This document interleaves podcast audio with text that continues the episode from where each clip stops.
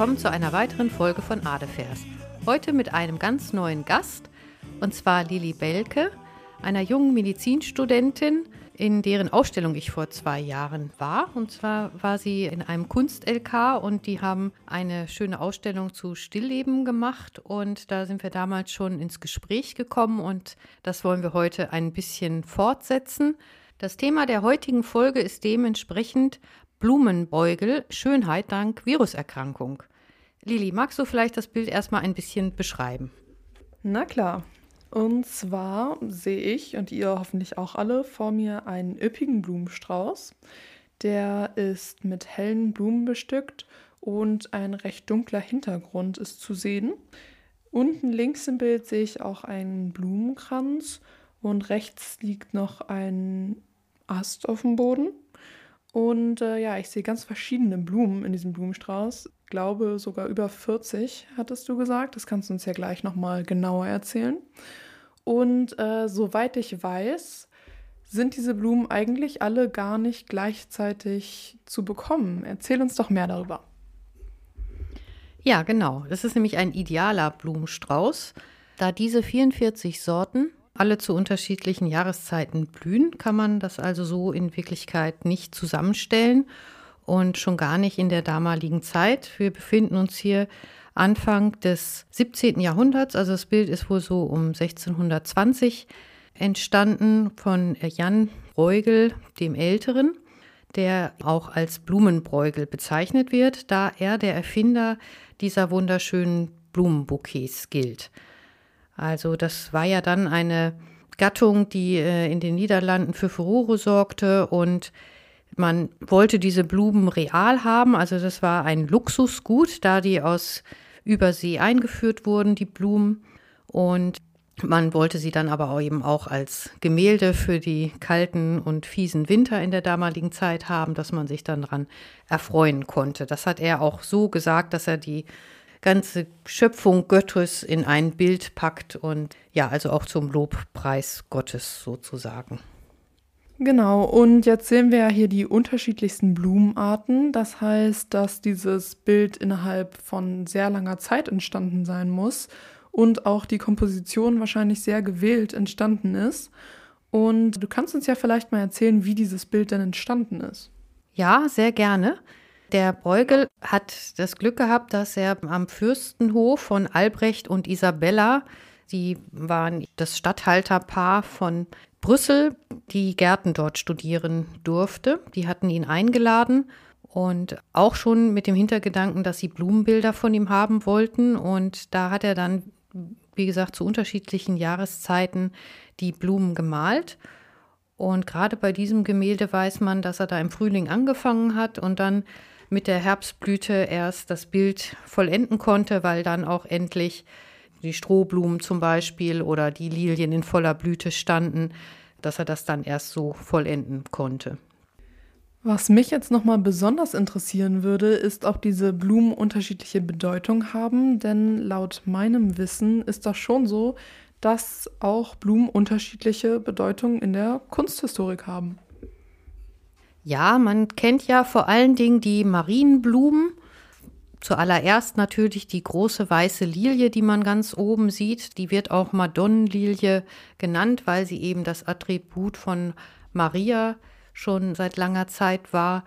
Aber auch das Vergissmein nicht zum Beispiel ähm, zählt zu den Marienblumen. Also da gibt es doch viele Blumen, die speziell jetzt an Maria erinnern.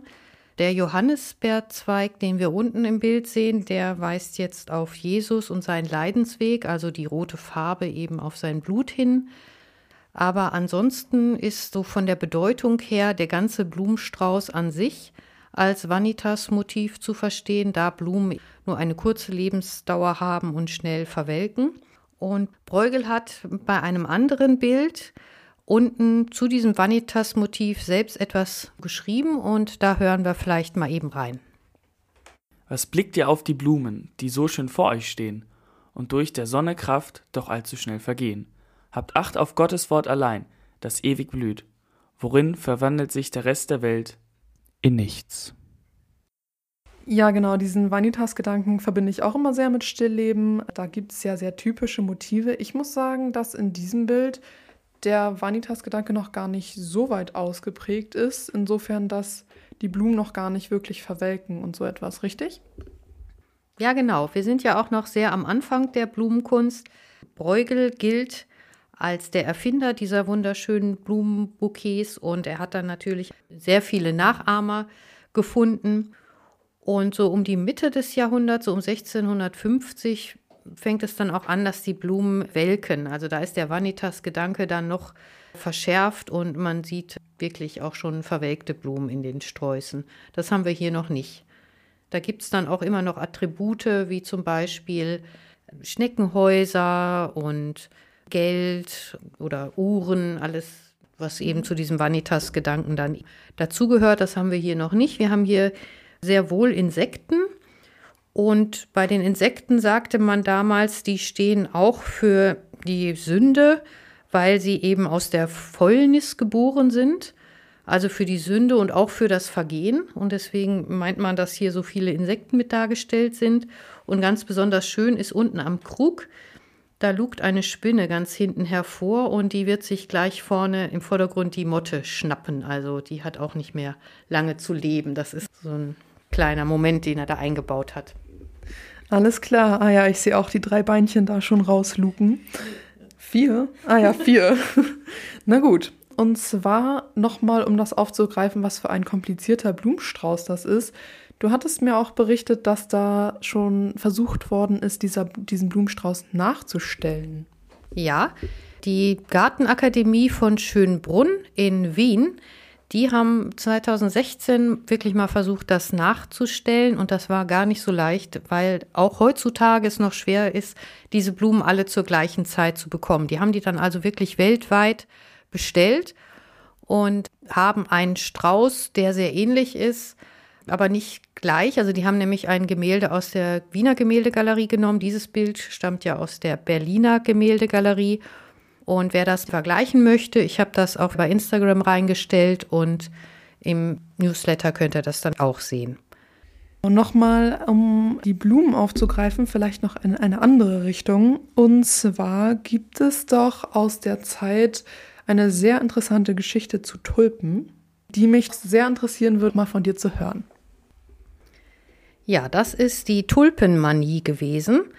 Das ist der erste große Börsenkrach der Weltgeschichte. Der bezieht sich wirklich auf diese unschuldigen, für uns sehr unschuldigen Tulpen. Und man kann in dem Strauß gestreifte Tulpen erkennen. Und das waren also die wertvollsten Blumen überhaupt. Die Lilien waren auch schon wertvoll und sehr beliebt, weil sie von außerhalb eingeführt werden mussten. Aber die ganz besondere Liebe galt diesen Tulpen, die damals aus der Türkei kamen. Und gerade das reiche Bürgertum, was sich durch diesen Ostindienhandel ja herausgebildet hatte im goldenen Zeitalter der Niederlande, die konnten sich also wirklich fast alles leisten und da war dann diese Blumenliebe ein so ein ganz besonderes Luxusgut. Und so kam es, dass immer mehr Menschen Tulpen haben wollten. Zuerst wurden die in Blumenform verkauft, also das war dann eben nur im Frühling möglich. Und dann ging es aber so ab 1630 los, dass dann auch die Blumenzwiebeln verkauft wurden. Und da wusste man ja schon nicht so genau, was da in Wirklichkeit bei rauskommen wird, sodass das schon, schon so ein bisschen zum Spekulationsobjekt wurde. Man hat die sehr gerne genommen, weil man sie einerseits teurer verkaufen konnte und andererseits auch hoffen konnte, dass sie kleine Zwillingsableger bilden, weil Tulpen samen ja nicht, sondern die bilden ja kleine Schwestertulpen. Und darauf hoffte man dann eben, dass man also so sein Geld damit mehren kann. Und das war ein Phänomen, was eben gerade so die Bürger, also auch untere Bürgerschichten in den Niederlanden betraf, sodass das in den Wirtshäusern gehandelt wurde. Also nicht offiziell an der Börse, die es ja damals schon gab, sondern es war wirklich sowas im Volk. Und dadurch kam es zu so einer wilden Spirale, die sich immer weiter nach oben schraubte, sodass man dann im Jahr 33 schon Preise erzielte, die im Wert einer Villa gleichkamen. Und ganz besonders eine Tulpe war beliebt, das war eben diese gestreifte Tulpe da die sehr anfällig war. Die hatte nämlich eine Viruskrankheit, was man damals nicht wusste. Und diese Viruskrankheit hat dann eben diese Streifen hervorgerufen, war dadurch aber eben auch anfällig und ist nur selten aufgegangen, sodass, wenn man diese Tulpe-Zwiebel kaufte, wusste man gar nicht, ob da jemals was bei rauskommt. Aber wenn, dann war die unfassbar viel wert. Und deswegen ist die hier auf dem Bild also auch mit abgebildet. Ja, dann kam es aber im Februar, am 6. Februar 1637 in einem Wirtshaus dazu, dass auf einmal keiner mehr Zwiebeln kaufen wollte, in diesem einen Wirtshaus in Antwerpen. Und das hat sich dann ganz schnell rumgesprochen. Wie ein Lauffeuer ging das durch die Niederlande. Oh wei, vielleicht kauft mir keiner mehr diese Zwiebeln ab. Und so kam es dann wirklich am darauffolgenden Tag zum Crash. Und ganz viele haben dann versucht, ihre Zwiebeln noch irgendwie zu verkaufen. Und das ist eben der erste Börsencrash, ist genau zu terminieren. Das war wirklich der 6. Februar 1637 wegen Tulpenzwiebeln. Und es hat Existenzen ruiniert und also die Niederlande, die hat Generationen gebraucht, um sich davon wieder zu erholen. Also mich persönlich überrascht das jetzt schon. Das hätte ich von den harmlosen Tulpen überhaupt nicht erwartet. Vor allem hier oben links in unserem Stillleben sehen wir ja diese besagte gestreifte Tulpe. Ist das heutzutage auch noch eine Tulpe, die immer noch diese Viruskrankheit hat? Und in den Niederlanden war es wahrscheinlich auch schwierig, Tulpen zu züchten. Ich bin jetzt nicht die perfekte Botanikerin, ich weiß gar nicht, was so die Bedingungen sind, aber das scheint ja alles doch recht kompliziert gewesen zu sein. Ja, die haben natürlich versucht, die dann auch anzupflanzen.